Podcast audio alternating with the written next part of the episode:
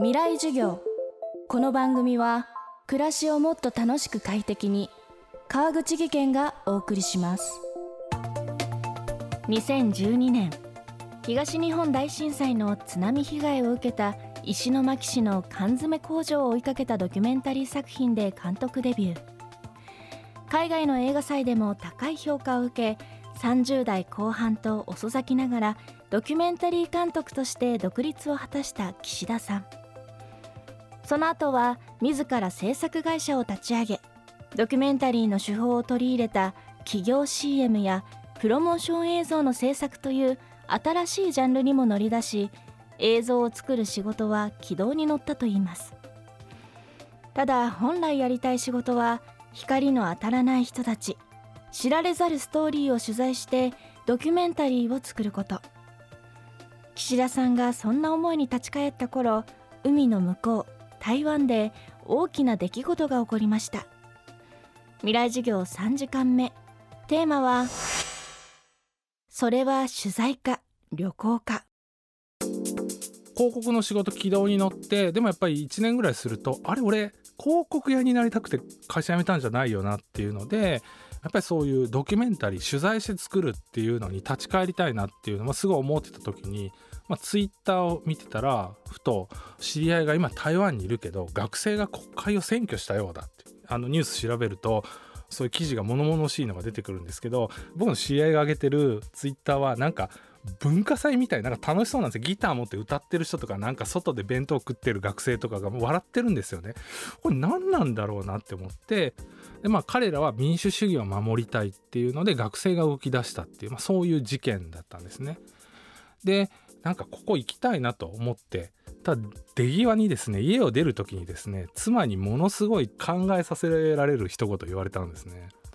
妻が「どこ行くの?」って言うから「いや台湾だ」って言って「何しに?」って「取材だ」って言うから「それどこに出すの?」って言われて「いや」って言ったら「いやそれお金もらえない取材はただの旅行やで」って言って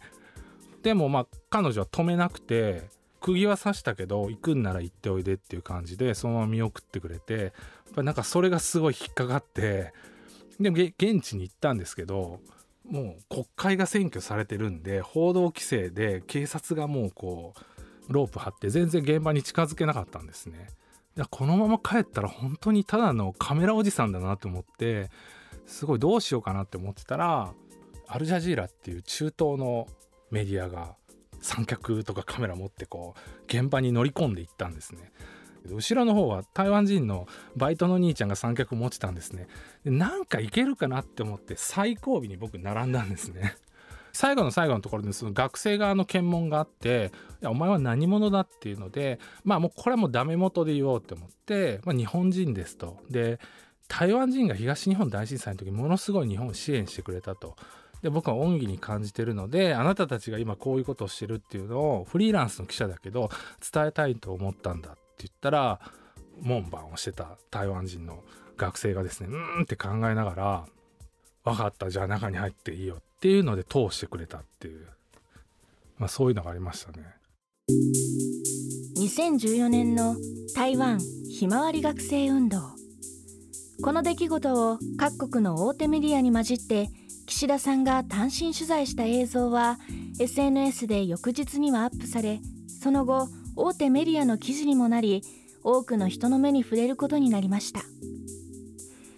そして現在世界各国でさまざまな取材を続けている岸田さん。他の仕事では絶対にありえない今だから笑えるさまざまな経験を重ね続けています。もう取材始めるようになって記者になってちょうど2019年なんですけどミャンマーでイスラム教徒を攻撃しているお坊さんがいると。で海外メディアが取材しようとしてるけどことごとく失敗してるっていうのであのタイム誌っていう有名なグラフ誌の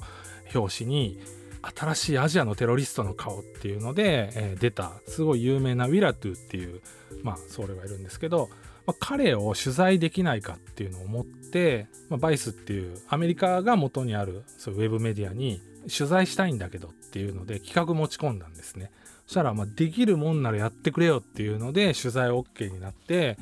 ただまあ取材ビザ取ってそんな人の取材はミャンマーなんて絶対できないので観光ビザで、まあ、僕その時は行って結局ミャンマーの公安もその坊さんを警戒して監視してるところに観光ビザのよくわかんない日本人が取材に来たからっていうので今度は僕が追っかけ回されて、まあ、公安に「もうお前逮捕するぞ」って言われて20分猶予をやるからすぐこっから立ち去れって言ってでまあバイクで山の中を4時間半ぐらい逃げ惑ったっていうのがあります。まあ、空港から出る時に僕はなんか拘束されるんじゃないかなって、まあ、周りにも言われててめちゃくちゃビビりながら行ったらちょうどその出国審査の審査するやつが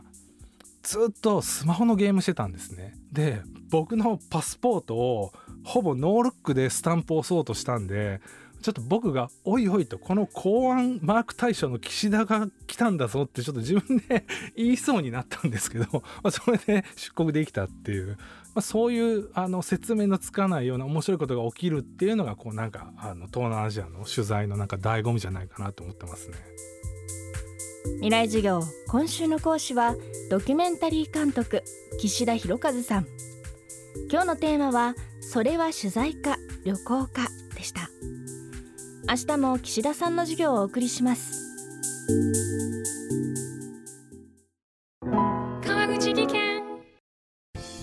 での転落大きな怪我につながるので怖いですよね。足元の見分けにくい階段でもコントラストでくっきり白いスベラーズが登場しました。皆様の暮らしをもっと楽しく快適に。川口技研のスベラーズです。未来授業。この番組は暮らしをもっと楽しく快適に